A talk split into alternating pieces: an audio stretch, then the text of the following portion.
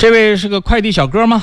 发微信到智勇在线，他让我给他匿名，哈哈，我就匿名了，幸亏我匿名了。说问你一个菜鸟问题：一直闪黄灯的路口，只有车道掉头也处罚吗？处罚，处罚。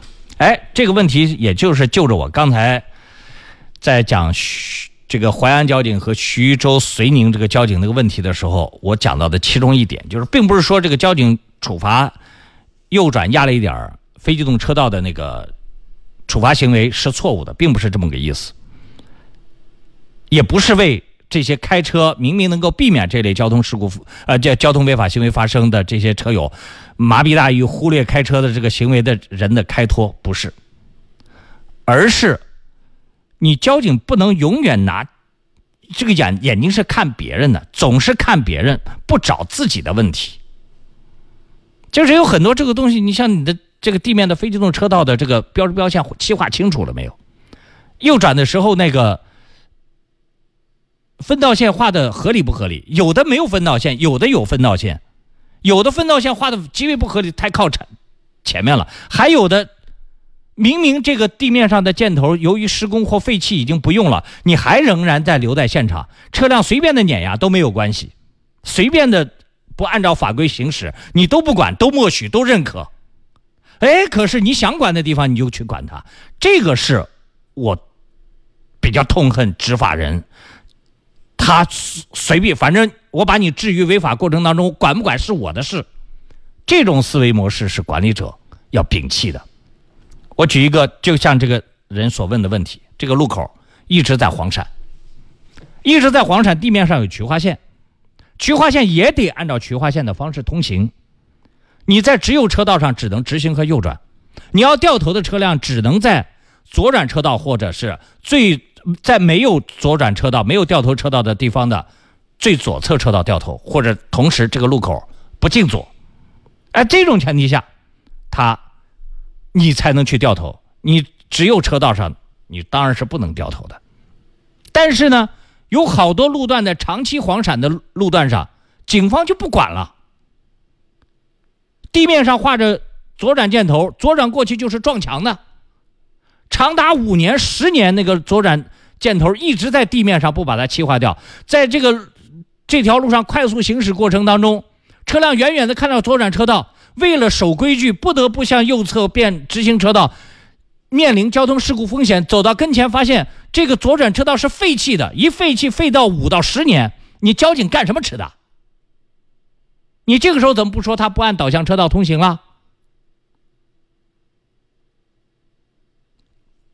问题是，你说哦没关系，这个地方让他这样走，那他今天这个路口这样走，下个路口他是不是也能这么走？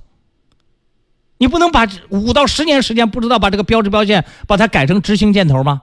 或者说，把这个已经废弃不用的左转箭头把它烧掉，不知道吗？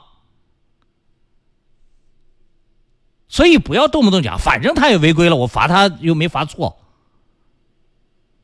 这种思维是相当一部分管理者给自己这个找借口的因素之一啊。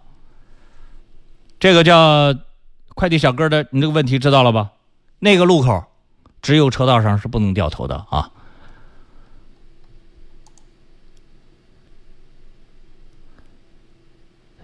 提莫大队长什么意思啊？说勇哥，你可以出个高级版的科目一 推给大家，大家可以自检一下。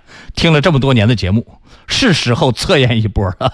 哎，你让我专门出题不行，我有时候会给大家出一些难度比较高的现实案例，比如说有交通事故的，有这个。